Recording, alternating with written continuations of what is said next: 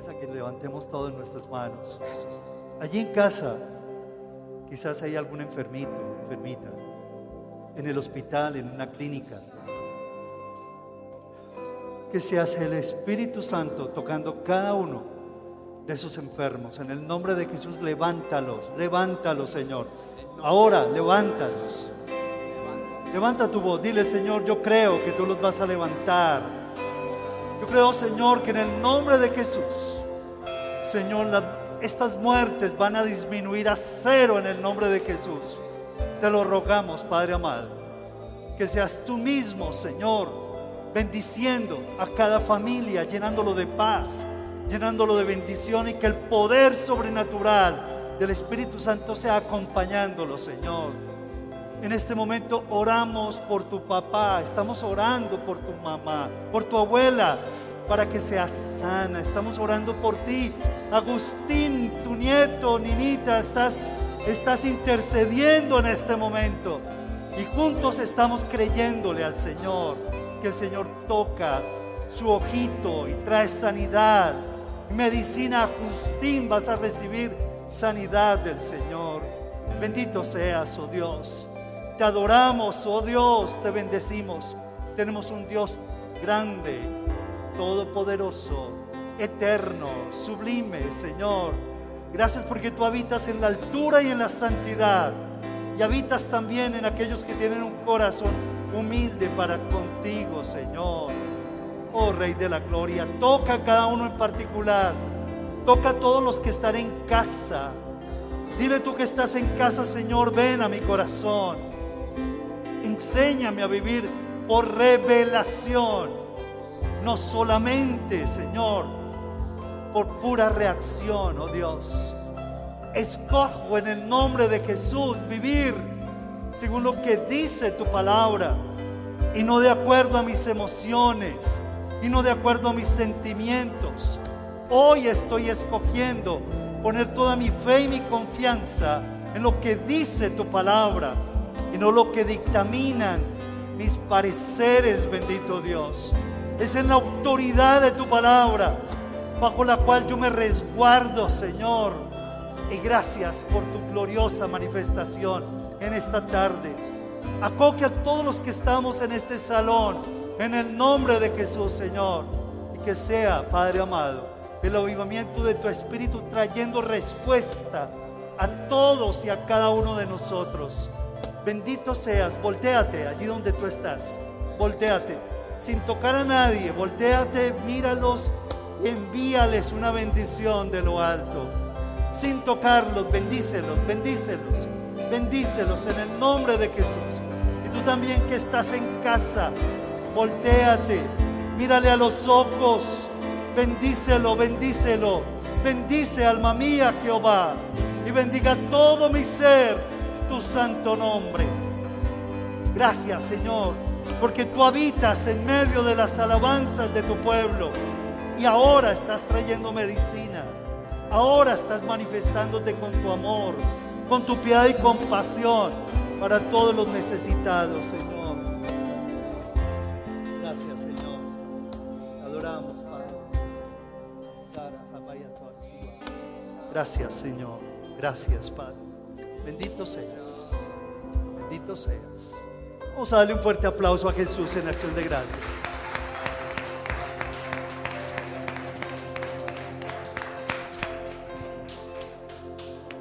Gracias equipo. Hermosas canciones. Muchas gracias, muchas gracias a todos ustedes. Hermoso, hermosas melodías, hermosos temas, mensajes, canciones, ¿sí o no? ¿Quiénes están contentos? Eso, claro que sí. Ya casi, ya casi. Esto nos huele que estamos, mejor dicho, que el pan está que sale del horno dentro de poco. Nos vemos en el CGC. ¿Están entusiasmados o no? No, no, no, parece que no, no están entusiasmados. ¿Si estás entusiasmados o no? Sí, no, estamos muy contentos porque esto ya casi, casi, casi que nos vamos a reunir allí en el CGC. Vamos a ver cómo el Señor no se ha detenido. Independiente y a pesar de nosotros los hombres con nuestra incredulidad y a pesar de la pandemia y a pesar de, de tantos paros y tantos inconvenientes, pero queremos dar testimonio de que el Señor no ha parado un solo día para la gloria de Dios. Y Él está preparando casa para ti, está preparando casa para ustedes, allá los que están en su casa y para todos nosotros. Por eso les queremos, les queremos pedir que sigamos orando para que este día realmente sea un día muy, muy especial y juntos nos demos ese especial abrazo. Es increíble, en estos días escuchaba a alguien que me decía, Pablo, pero Dios habla, porque yo no he escuchado a Dios. ¿Será que Dios habla? Yo le decía, bueno, y si te hablara así como te estoy hablando, ¿qué te diría el Señor? ¿Ustedes qué creen que les diría el Señor? ¿Ah? La Biblia dice que Dios, dice, habiendo hablado a los padres por medio de los profetas, dice, en estos días, en los postreros días, el Señor ha hablado a través de su Hijo unigénito, Jesús, a quien constituyó heredero de todo y por quien fueron creadas todas las cosas que están en el cielo y en la tierra, visibles e invisibles. Su eterno poder lo vemos de esa manera. Dios siempre nos ha hablado, dice, de muchas maneras Dios nos ha hablado. En toda la historia vemos cómo Dios se ha manifestado, vemos cómo Dios ha hablado.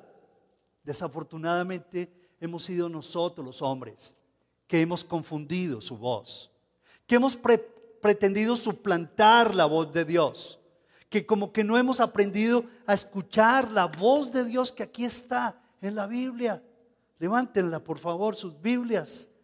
Sí, démosle gracias a Dios. Dile, Señor, gracias a Dios por esta palabra, Padre amado. Porque a través de ella me instruyes, me hablas, me diriges para que yo no siga viviendo según mis pareceres, sino según lo que dice tu palabra. Acuérdate lo que dice el Señor. Él ha hablado de muchas maneras y habló a los padres por los profetas, pero ahora nos ha hablado a través del verbo que se hizo carne, la palabra de Dios, Cristo Jesús. Y eso es lo que nosotros realmente necesitamos comprender y aceptar. Que Dios te está hablando, claro que sí. Que Dios te quiere hablar, por supuesto que sí. Que no importa la situación en que te encuentres, toma tu Biblia. Toma tu Biblia y comienza a leerle y dile, Espíritu Santo, yo me considero ignorante, Señor, carente de esa sabiduría que pienso tener. Pero, Señor, un corazón sencillo y humillado es suficiente para que tú, Señor, me instruyas. Y por eso me pongo en tus manos, Espíritu Santo, para que me instruyas y me enseñes a comer esta palabra de vida, porque el que come, recuerdan, esta palabra de vida nunca más tendrá qué? Nunca más tendrá hambre, jamás tendrá sed. Hoy vamos a compartir ese tema. Hermoso, la verdad es que lo disfruté muchísimo, muchísimo lo disfruté cuando, cuando lo preparaba. Usted decide vivir o por reacción o por revelación. Usted escoge. Todos y cada uno de los, los seres humanos, Dios le da ese libre albedrío.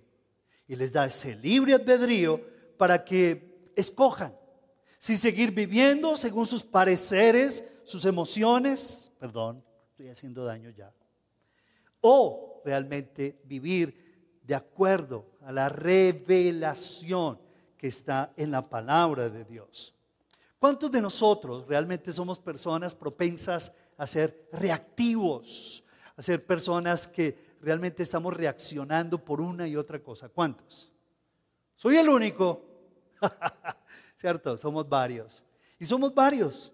Sí, los seres humanos realmente, muchos de nosotros somos, caemos en esa peligrosa trampa, en la trampa de dejarnos llevar por impresiones rápidas, por percepciones rápidas, por reacciones y emociones. Nos dejamos llevar por pensamientos, emociones, angustias, que quizás, y miedos que quizás nunca se van a cumplir, pero eso nos lleva a salirnos de casillas. Eso nos lleva a cometer errores y vivimos, reaccionando a todo lo que la gente hace. ¿Cierto? Vivimos reaccionando, vivimos murmurando y eso se va convirtiendo en un pésimo patrón de conducta. Eso se nos va convirtiendo en una costumbre que nos lleva a cometer errores y más errores. Errores y más errores. Gritamos, vociferamos, nos defendemos, murmuramos, abrimos los ojos, no necesitamos hablar. Y aún en medio de nuestros, eh, eh, nuestras, nuestros, ¿qué? Ese lenguaje no verbal es impresionante, ¿no les parece? Ya estamos comunicando nuestra, nuestra incomodidad. Y comenzamos a pensar, es que yo, es que yo tengo que hablar. Es que yo, es que yo tengo la razón y, y como que gesticulamos. Es que se me metió tal cosa, es que se me metió tal otra cosa. Y comenzamos nosotros a ser reactivos peligrosamente reactivos. Y comenzamos a justificarnos. Y cada frase que damos, que emanamos, cada gesticulación que damos, realmente eso es simplemente para poner nuestro punto. Hoy en día estamos viendo un mundo que quiere satisfacer sus propios deseos acomodé el lugar. Primero yo, segundo yo y qué más? Y tercero yo. Pero debemos cuidarnos con esos patrones peligrosos. ¿Por qué? Porque eso lo que conlleva es que nos esclavizamos a la tiranía de esas reacciones. Nos volvemos esclavos de la tiranía de nuestras reacciones, de nuestras emociones intrépidas. Y ahí es cuando los errores se pagan y muchas veces se pagan caro. Y muchas veces las huellas son irreversibles, las heridas son irreversibles. Vamos a mirar Éxodo capítulo 2, por favor. Y vamos a pedirle al Espíritu Santo que siga con nosotros en este panorama bíblico. Hoy vamos a hablar un poco acerca de la vida de Moisés. Algunos de ustedes Recordarán la historia de Moisés, que quiere decir rescatado de las aguas. Recuerden la historia de Moisés. Es una historia hermosa. La Biblia cuenta eh, que luego que Moisés fue rescatado de las aguas, él fue inmediatamente adoptado por la hija del faraón. Y buscaron una mamá para que lo amamantara y... ¿Quién fue? La mamá. ¿Quién fue la, que lo amamantó? La, la misma mamá de Moisés. Es increíble cómo el Señor lo hizo de esa manera tan maravillosa. La escritura nos habla que Moisés fue creciendo en palabras y fue creciendo en obras. Vamos a leer lo que dice Éxodo 2, desde el versículo 11 hasta el versículo 15. Por favor, en sus casas, Éxodo 2, del versículo 11 al versículo 15. En aquellos días sucedió que crecido ya Moisés, salió a sus hermanos y los vio en sus duras tareas y observó a un egipcio que golpeaba a uno de los hebreos, sus hermanos. Entonces miró a todas partes y viendo que no parecía nadie, mató al egipcio y lo escondió en la arena. Al día siguiente salió y vio a dos hebreos que reñían. Entonces dijo al que maltrataba al otro, ¿por qué golpeas a tu prójimo? Y él respondió, ¿quién te ha puesto a ti por príncipe y juez sobre nosotros? ¿Piensas matarme como mataste al egipcio? Entonces Moisés tuvo miedo y dijo, ciertamente que esto ha sido descubierto.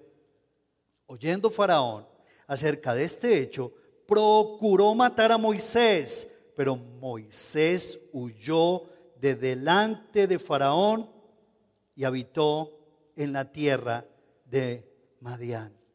¿Qué pasó con Moisés? ¿Acaso no hemos escuchado que Moisés era un hombre tremendamente santo, sin errores? Pero la escritura nos habla acerca de estos personajes y nos habla también de sus pecados, de sus caídas, de cómo salieron de sus situaciones difíciles. Moisés no fue la excepción.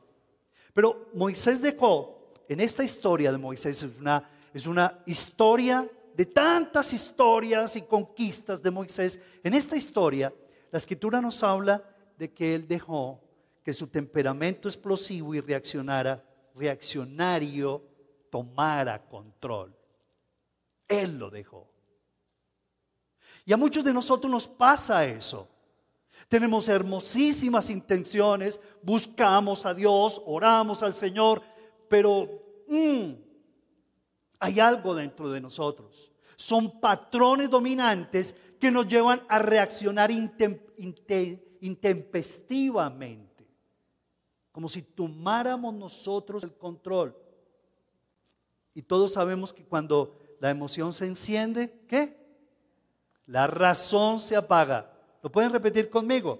Cuando la, la, pasión se enciende, la razón se apaga. Y esto es lo, lo que tenemos que decir en estos días todos los colombianos. Y los casados, y los solteros, y todo el mundo. Que cuando se, la, la emoción se enciende, la razón se apaga. Y eso nos pasa muchas veces. Nos, llenamos de razones, de celo, de justificación propia, de razones propias, pintadas de justicia, a luchar por la justicia. Pero es que no ves lo que está ocurriendo en Colombia. Pero no ves lo que está ocurriendo en la casa, en el negocio. Y nos llenamos de, de murmuraciones y terminamos tomándonos, ¿qué? La justicia en nuestras propias manos. Y te come los dulces antes de recreo. ¿Saben de lo que estoy hablando, cierto? Que dice que porque yo soy grande, soy mayor, me lo merezco y yo puedo. Y nos tomamos la justicia. Somos tan proactivos que le enseñamos a Dios cuándo soy, cuándo debo moverme y de qué manera yo me debo mover.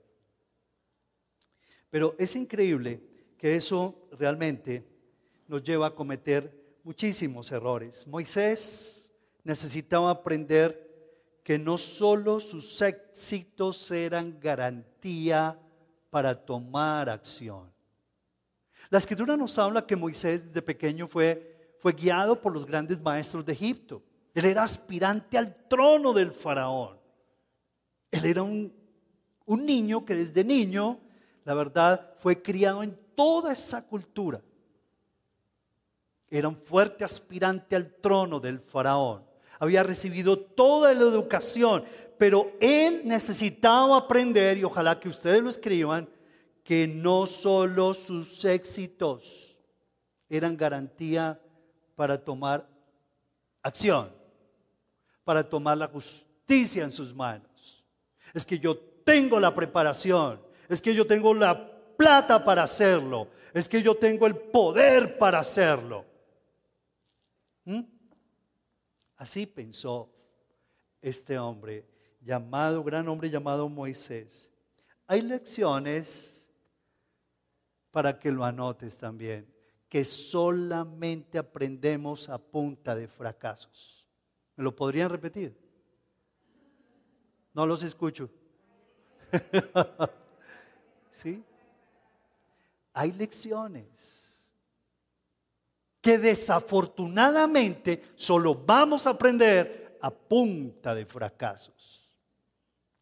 Fracasos en los negocios, fracasos en las relaciones sentimentales, fracasos en las decisiones con quién me casaré, fracasos que tienen que ver con el hogar, fracasos que tienen que ver con nuestra propia vida. Desafortunadamente, aprendemos a punto, no escarmentamos en carne ajena. Y Colombia hoy en día le estamos pidiendo al Señor que nos enseñe a ser. Colombia es, es una tierra productiva, es una tierra fértil, muy rica.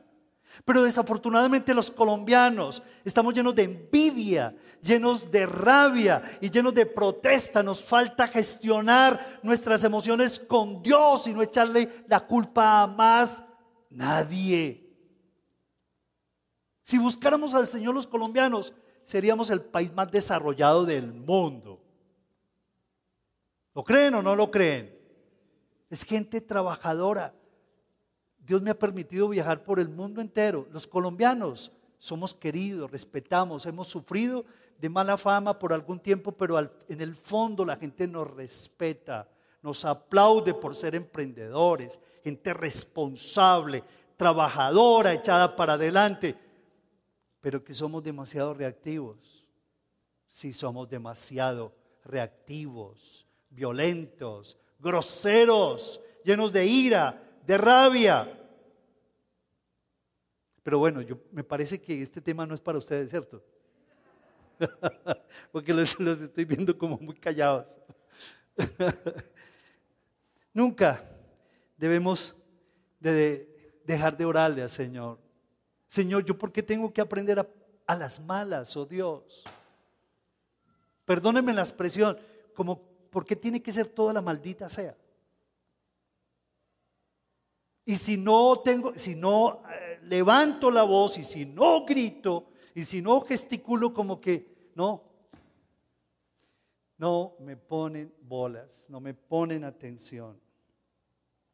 Alguna vez nosotros, eh, quiero contarles una experiencia, y es que cuando tuvimos nuestro primer carro, no nuestro primer carrito, sino nuestro primer carro, nosotros quisimos demostrarle al mundo entero que Dios sí podía con nosotros, que el Señor nos daba las cosas que necesitábamos. ¿Te acuerdas, mi amor? Hoy no yo me río de todo eso porque son experiencias que nos han traído mucha edificación. Queríamos demostrarle al mundo, Dios sí puede, miren el carro que Dios nos regaló, en fin, en fin, en fin. Era nuestro primer viaje de visitar a nuestras familias. Y yendo y nos preparamos, estábamos felices y la verdad por dentro como que nos imaginábamos el día que íbamos a llegar y la familia nos iba a ver, iban a conocer el carrito y oh, estos muchachos van para adelante y tantas cosas nos, yo me imaginé que iban a ocurrir. Esa mañana nos madrugamos muy muy majos, ¿cierto? Eh, y, nos preparamos y salimos para nuestro viaje. Solamente teníamos a Ana Paola como hija, no había nacido todavía Andrea. Y eh, estaba lloviendo, íbamos camino hacia Bogotá y de pronto fue que en una curva me encontré yo después de una curva con dos tractomulas, así de frente. Yo no sabía para dónde pegar. Lo único que yo hice fue poner ese carro, se lo metí a un barranco, pero desafortunadamente nos impactó un camión en la parte de atrás donde iban a Paola. Fue un momento desastroso. Fue un momento en que la película se me vino tantos miedos, tantos temores. Gracias al Señor Claudia estaba bien, no nos pasó nada grave, Ana Paola bien, tampoco, yo también. Y cuando yo me puse a mirar ese carro, ahora sí, el carrito, eh, no me lo recuerden, hombre. Ese carrito quedó vuelto pedazos, vuelto pedazos, vuelto pedazos. Nunca pudimos llegar. Nunca pudimos demostrar nada ante nadie, porque nuestro viaje fue interrumpido. ¿Alguno de ustedes ha vivido algo parecido? Ha tenido que interrumpir sus programaciones. Yo creo que en esta pandemia más de uno ha tenido que interrumpir sus agendas. Gracias a Dios no pasó nada. Pero una vez más, cuando se enciende la emoción, se nubla, se apaga la razón. Yo en medio de, mi oración, yo tuve que quedarme arreglando el problema. Gracias a Dios, un señor muy, muy cordial paró, se llevó a Ana Paola y a Claudia. No se veía que tenían ningún problema, pero se las llevó hacia adelante mientras yo tuve que estar arreglando el problema con el carrito destruido totalmente. Milagrosamente Dios nos salvó. Pero en medio de todo esto, yo le decía al Señor, Señor, ¿qué fue lo que pasó? Señor, no entiendo nada de esto. Y el Señor como que me hacía como cuando alguien nos dice, mm, mm, que no me entendés. Pero Señor, tampoco. Muy exagerado. Y el Espíritu Santo por dentro ya me había dado la tremenda lección. Tú no tienes que demostrarle nada a nadie. Tú no tienes que demostrarle nada a nadie. Tú no tienes por qué salir simplemente reaccionar por tus emociones, por tus pareceres. Una vez más, ¿por qué será que hay lecciones que solo aprendemos a punta de guarapazos? ¿Por qué será? ¿Ustedes qué creen? ¿Ah? Es increíble. Vamos, vamos a la escritura, porque es hermoso todo este pasaje en la vida de, de Moisés. Vamos a Hechos, que esto se pone interesante. Hechos capítulo 7 desde el versículo 25 en adelante. Hechos 7, desde el 25 en adelante. Dice la escritura, cuando él vio, versículo 23, mejor, cuando hubo cumplido la edad de 40 años, le vino al corazón el visitar a sus hermanos. Estamos hablando de Moisés, los hijos de Israel. Y al ver a uno que era maltratado, lo defendió e hiriendo al egipcio, vengó al oprimido. Pero él pensaba que sus hermanos comprendían que Dios les daría libertad por mano suya. Mas ellos no lo habían entendido así. Es que no me ven. ¿Acaso yo no soy el libertador escogido por Dios para hacer justicia y liberarlos del faraón? Pero sus hermanos no lo habían entendido así. Versículo 26. Al día siguiente se presentó a unos de ellos que reñían y los ponía en paz diciendo, varones, hermanos sois, porque os maltratáis el uno al otro. Entonces el que maltrataba a su prójimo le rechazó diciendo, ¿quién te ha puesto por gobernante y juez sobre nosotros? ¿Quieres tú matarme como mataste ayer al egipcio? Ayayay. Hmm. Y dice en el versículo 28, 29, al oír esta palabra, Moisés, ¿qué hizo? Huyó y vivió como extranjero en tierra de Madián, donde engendró dos hijos. Moisés se tomó la justicia por su propia mano. Moisés pensaba que porque Dios lo había escogido, tenía la libertad de hacerlo a su manera.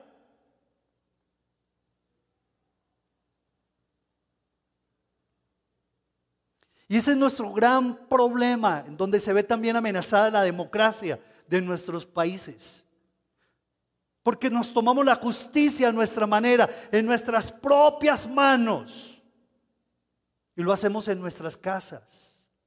Y lo hacemos con la novia, y con el novio, y con los hijos. Y lo hacemos con los empleados, con los compañeros. Moisés tomó justicia por mano propia, demostrando a sus hermanos quién era él. Y él esperaba que lo, que lo, que lo aplaudieran. Este es el líder que necesitamos. Este es el líder. Y la verdad, lo que pasó fue que, dice la escritura, que lo rechazaron. Y no solamente sus hermanos lo rechazaron, sino que también Faraón y toda su corte lo perfiló como traidor y asesino de egipcio, de un egipcio. Ahí fue donde en ese momento comenzaron a buscarlo por cometer traición y asesinato. ¿A quién? A Moisés. Moisés se convirtió en fugitivo durante 40 años, le tocó irse como fugitivo. Y allá en medio del desierto, 40 años, comenzó a recibir en medio de esa prueba un tratamiento que necesitaba recibir. Ese tremendo líder que había en Moisés necesitaba ser tratado, necesitaba ponerse en adiestramiento porque era demasiado impulsivo, demasiado reaccionario, muy peligroso en ese aspecto. Se tomaba la justicia en sus propias manos. Y Dios dijo, yo te escogí a ti, Moisés, sí, pero vamos a hablar un ratico en el desierto. Quiero formar en ti un hombre manso. Y para eso, vos y yo tenemos que hablar unos añitos por allí al lado. Y se lo llevó el Señor.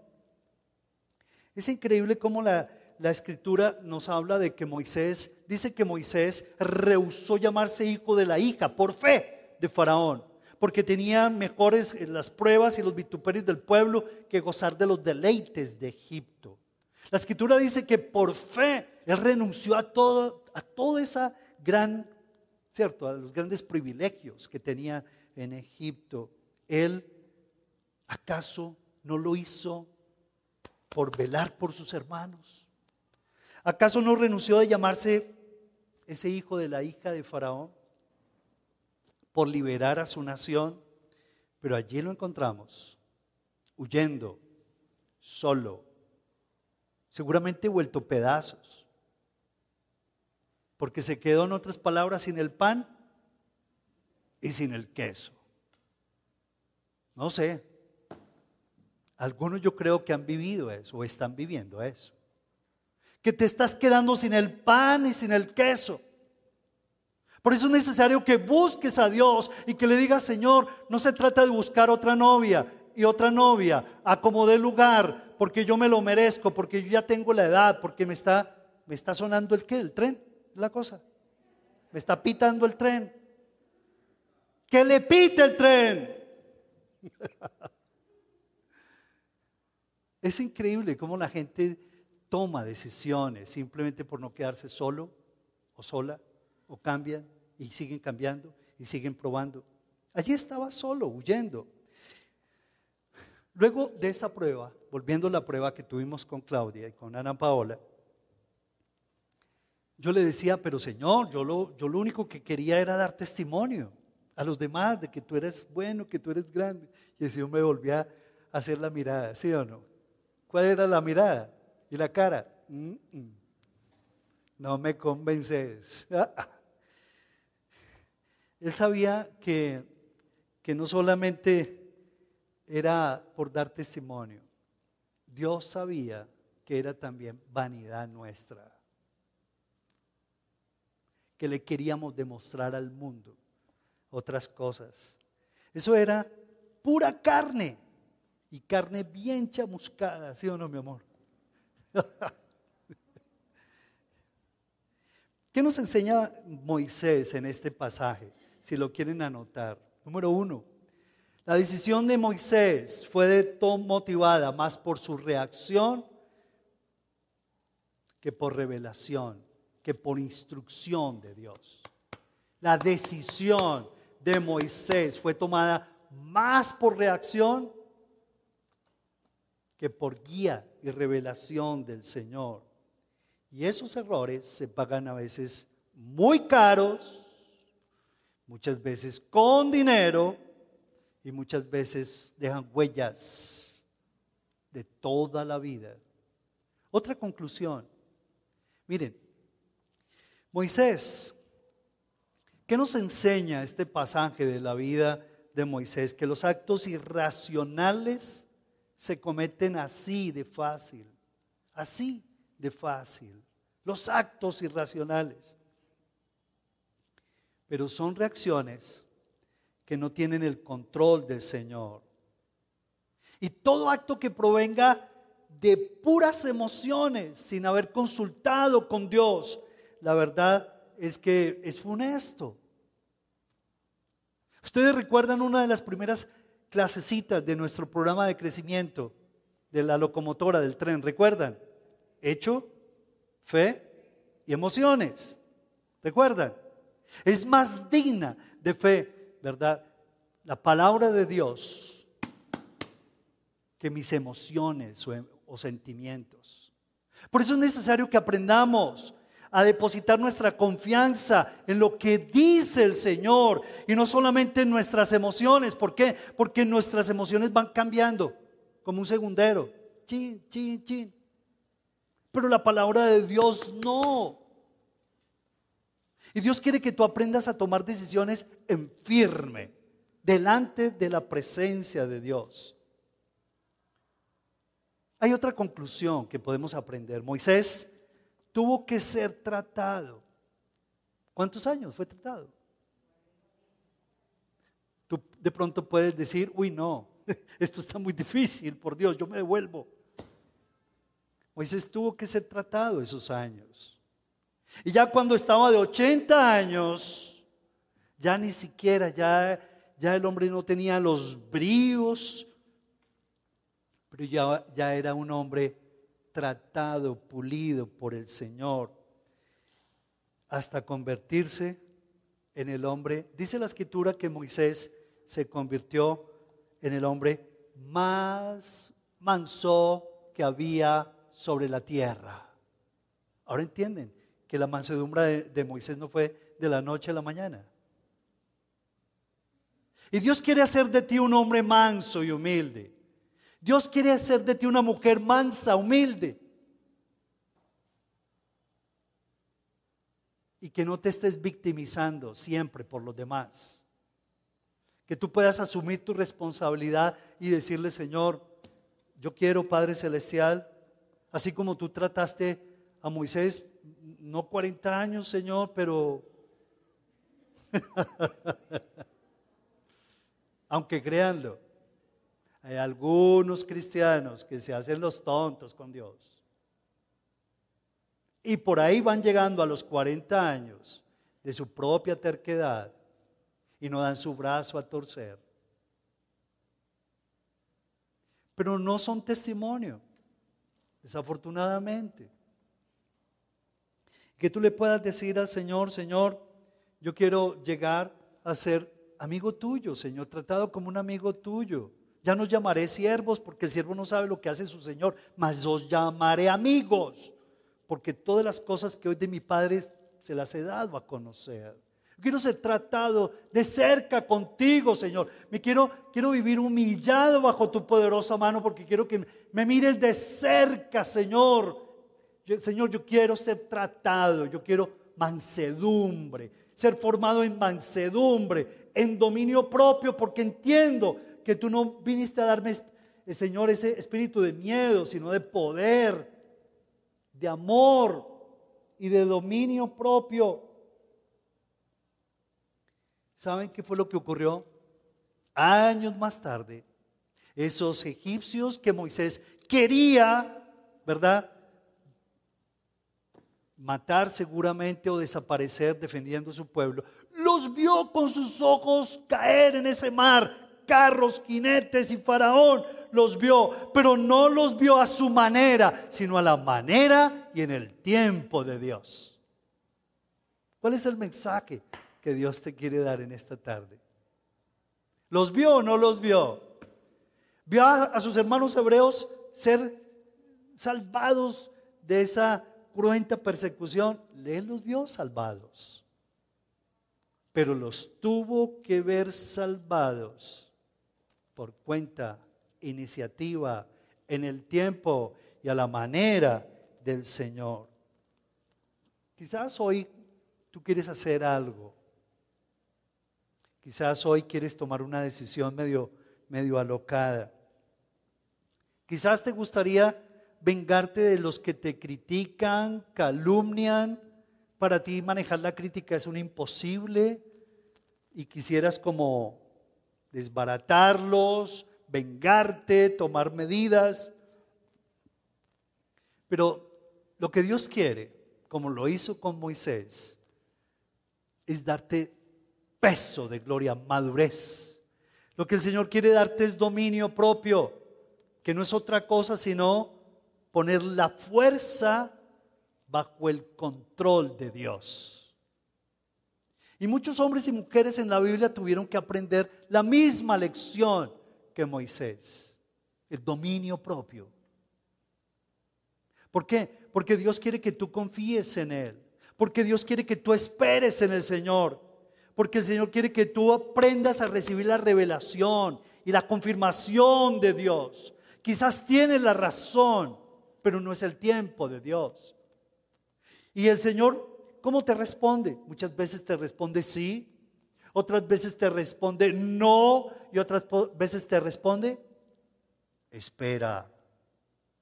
¿Que ¿Cómo espero? No, yo no quiero esperar. ¿Cómo es que el Señor responde? Unas veces te responde sí, bien buen siervo y fiel, dale. Otras veces te dice no, no, no. Y otra vez, ¿qué te dice? Espera. Y qué difícil esperar el tiempo y la manera del Señor. Ahora, Dios cuando esperamos el tiempo del Señor, cuando esperamos la manera y el tiempo de Dios, Él lo hace de manera sobrenatural. Y Moisés aprendió a ver el poder sobrenatural de Dios. Y el Señor lo dirigió por todo el desierto. Y cuando sacó a los egipcios, perdón, a los israelitas de Egipto, el Señor, cuántos milagros con estas diez plagas a través de Moisés se hicieron. Fenómenos sobrenaturales, milagros sobrenaturales. Él vio la gloria del Señor. Qué increíble hasta que el pueblo llegó a la tierra que fluía leche y miel. Y nosotros hemos visto la gloria de Dios en todos estos años. Que si hemos aprendido la lección, seguramente que sí la hemos aprendido. A esperar en Dios, a no demostrarle a la gente absolutamente nada. A ser humildes, a esperar el tiempo de Dios, a esperar la confirmación de Dios, a recibir la guía y la revelación de Dios. Y hemos visto milagros. Muchísimos milagros hemos visto en, todos estos años de sanidades, prodigios, milagros. Hemos visto la gloria del Señor. Pero que, que si hemos tenido que bajar nuestro rostro ante la presencia de Dios, hacerlo a su manera, no a la nuestra, sí. Que si hemos sido enriquecidos con los dones del Espíritu Santo, claro que sí que si nuestro amor ha sido más agudo y, se ha venido perfeccionando en su amor día a día, también. Que si hemos experimentado mayor paz que antes haciendo las cosas a nuestra manera, por supuesto que sí. Que si estamos teniendo ahora más seguridad que en el pasado, por supuesto que sí. Y un tanto parecido, Dios también lo quiere hacer en tu vida. Yo pienso que si nuestros líderes en Colombia aprendieran esta lección, no, caeríamos en tantos absurdos manejos demostrando quiénes somos. Usted no sabe quién soy yo. Si nuestro país y nuestros líderes, por eso tenemos que orar, por los líderes. La, escritura nos enseña, nos exhorta a que no sigamos con tantas críticas que no sirven para nada, no sacamos nada. Más bien, usemos este tiempo levantando nuestras manos sin ira ni contienda intercediendo por ellos, por los gobernantes. ¿Por qué? Porque tenemos que pedirle al Señor que no sigan cayendo en esos manejos llenos de ego. ¿Cuánta prepotencia hay en nuestra nación? Y miren, toda la plata que se ha perdido por todos estos paros, tanta prepotencia. Y es un tire y afloje y el que más resista y el que más se imponga y el que más fuerte hable y el que más maneje likes y el que más maneje todo esto de manera mediática. Es increíble la lucha de egos que hay en nuestra nación. Pero que dejan marcas, dejan marcas. Qué pena con nuestros niños, qué pena con los jóvenes. ¿Será que entonces no podemos gobernarnos como un país civilizado? Es increíble. La escritura dice, si el espíritu del príncipe se exaltare contra ti, no dejes tu lugar, porque la mansedumbre hará cesar muchas ofensas, dice el libro de Eclesiastés. Lo repito, si el espíritu del príncipe se exaltare contra ti, no pierdas tu lugar, no reacciones, no te defiendas, guárdate en el Señor, guárdate en el Señor. Mentalmente si alguien te grita, te vocifera, te señala, te humilla. Alguna vez a mí me echaron orines en una universidad cuando estaba compartiendo. Una bolsa. Gracias a Dios la bolsa no me reventó en la cabeza. Yo creo que les había contado esa experiencia. Esa, experiencia. Me reventó acá. Gracias a Dios. Pero saben que yo salí de esa universidad con tanta alegría. Yo le decía, gracias Dios porque necesito que mi ego sea tratado. Miren, necesitamos aprenderlo. Si el espíritu del príncipe se exaltare contra ti, tu marido y tu novia y, tus, y tu gente y tantos que te vociferan y te exasperan y te provocan, dice, si el espíritu del príncipe se exaltare contra ti, no pierdas tu lugar porque la mansedumbre hará cesar muchas ofensas. Y quiero que noten este versículo hermoso, Proverbios 22, 4.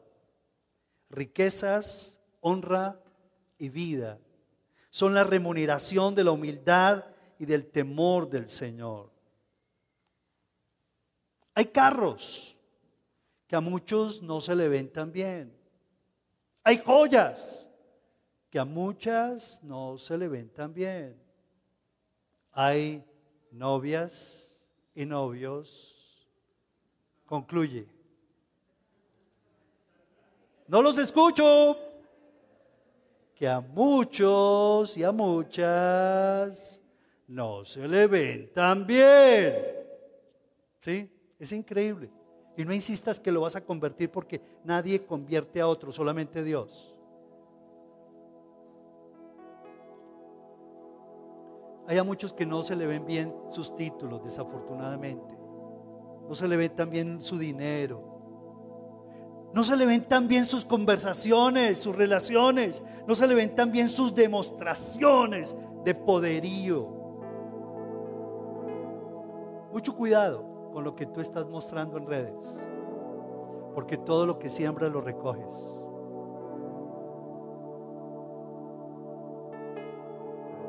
Tú eres hijo de Dios, tú eres un embajador en nombre de Cristo Jesús y eres responsable de saber qué muestras en las redes. ¿Lo haces por agradar a la gente? ¿Por aparentar? ¿Por mostrar que tú puedes y que tú tienes? Ay, ay, ay. No caigas en este mismo error de Moisés. Sé humilde y no trates de competir ni de mostrar nada a nadie.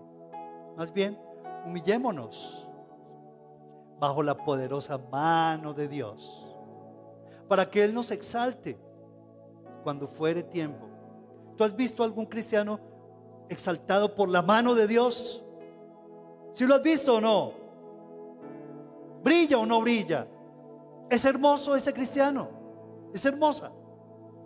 Démosle un aplauso al Señor. Esto es hermoso ver un cristiano que brilla. Porque es humilde, porque Dios lo está exaltando. Es Dios quien lo está vindicando. Es Dios quien lo está levantando. Es hermoso. Quiero terminar con este versículo, que si se los quiero poner de tarea, todos los que están en casa, para que se lo memoricen. Isaías 30, el versículo 15, la primera parte. Es hermoso. Y a todos aquellos que realmente caemos en este tipo de situaciones, de elementos, que somos víctimas de, la, de esta dictadura de nuestros egos, de nuestras pasiones. Por favor, mira lo que dice este versículo. Porque así dijo el Señor. Veamos todos, una, dos y tres. En descanso y en reposo seréis salvos. En quietud y en confianza será vuestra fortaleza. Porque así dijo el Señor, en descanso, tranquilo. Vas a tomar decisiones. Nunca las tomes en afán. Nunca las tomes en caliente. Ni hostigado por los demás. Tranquilo. Tómate tu tiempo en oración. En descanso y en reposo seréis salvos. En quietud y en confianza será vuestra fortaleza. Vamos a ponernos de pie y vamos a orar.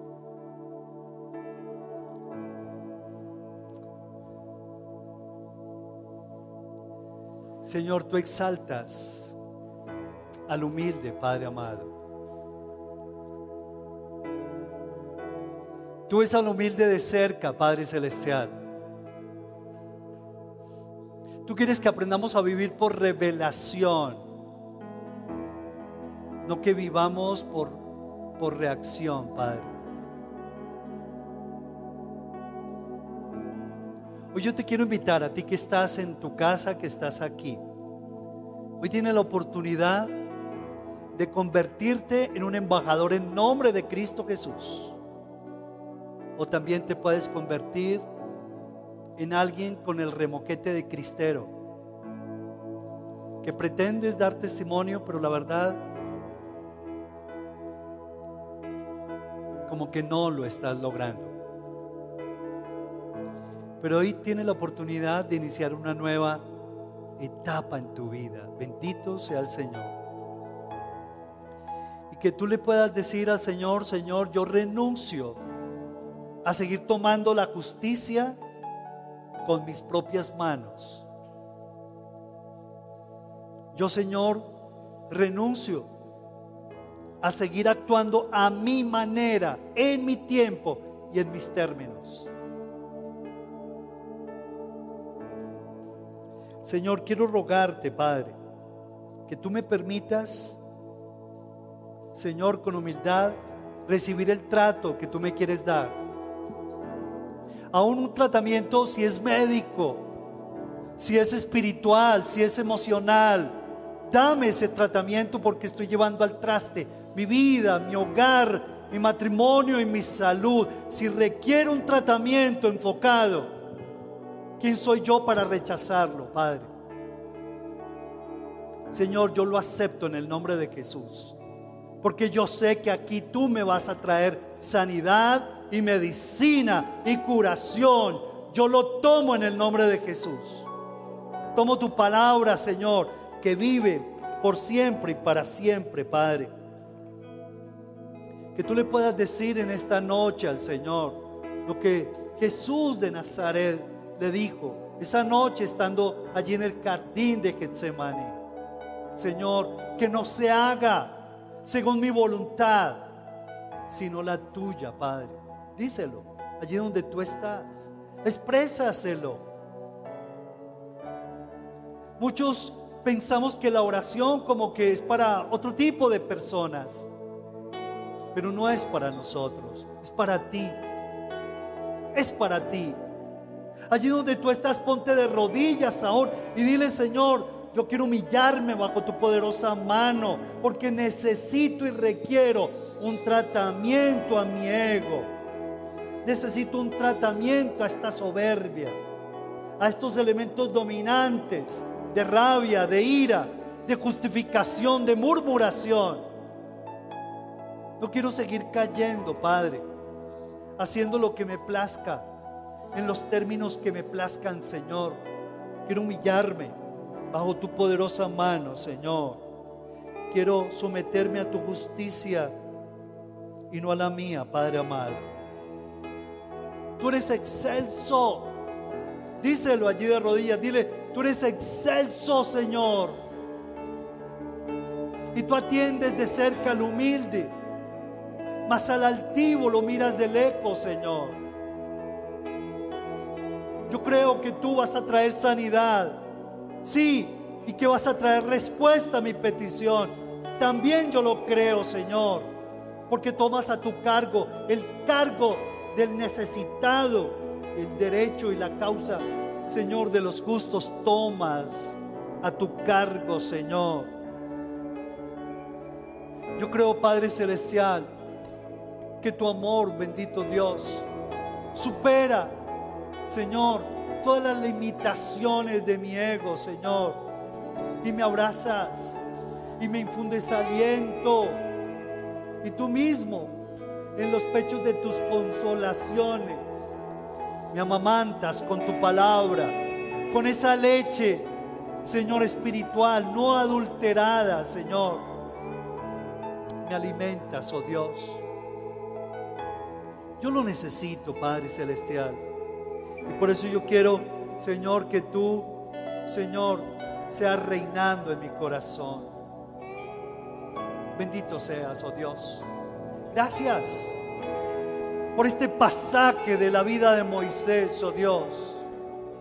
Gracias Señor porque él, él se sometió a ti, oh Dios, lo aprendió, lo entendió y tú lo respaldaste con prodigios, con señales y con milagros.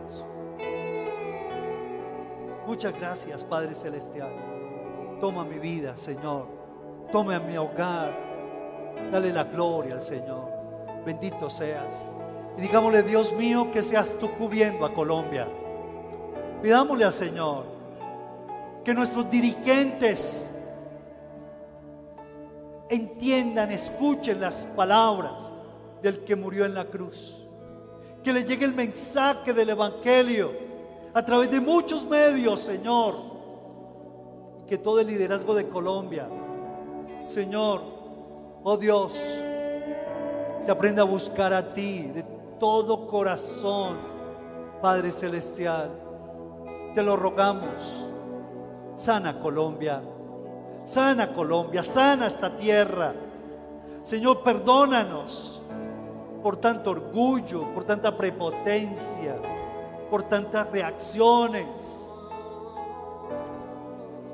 Oh Dios, bendito seas, Padre gracias porque tu promesa es clara. Yo iré, perdonaré su pecado y sanaré su tierra. A ti gloria y honra, Señor. Bendito seas. Haz, haz la oración por tu propia vida en este momento. Haz la oración por tu familia. Y dale gracias a Dios. Bendito seas. Gracias, Padre Celestial. Gracias, Señor. Gracias, Dios. Gloria.